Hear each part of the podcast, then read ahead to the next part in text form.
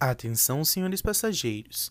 Me chamo Alexandre Xavier, sou acadêmico de enfermagem da Faculdade de Santo Antônio e este é o podcast da enfermagem. Esta é a última chamada para a nossa viagem. Então, aumente o som e embarque nesse aprendizado.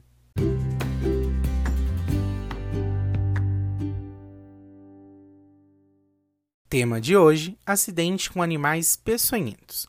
Mas o que são animais peçonhentos?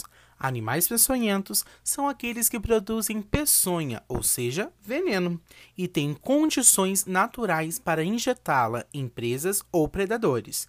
Essa condição é dada naturalmente por meio de dentes modificados, aguilhão, ferrão, queliceras, cerda urticantes e neumatocistos, entre outros.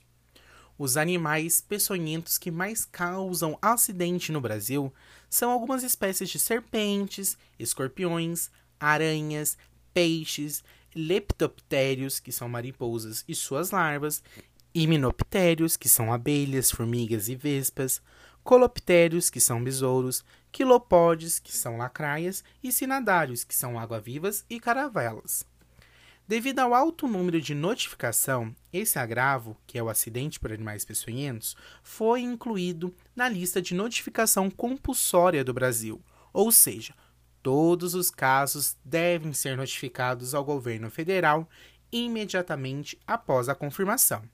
A medida ajuda a traçar estratégias e ações para prevenir esse tipo de acidente.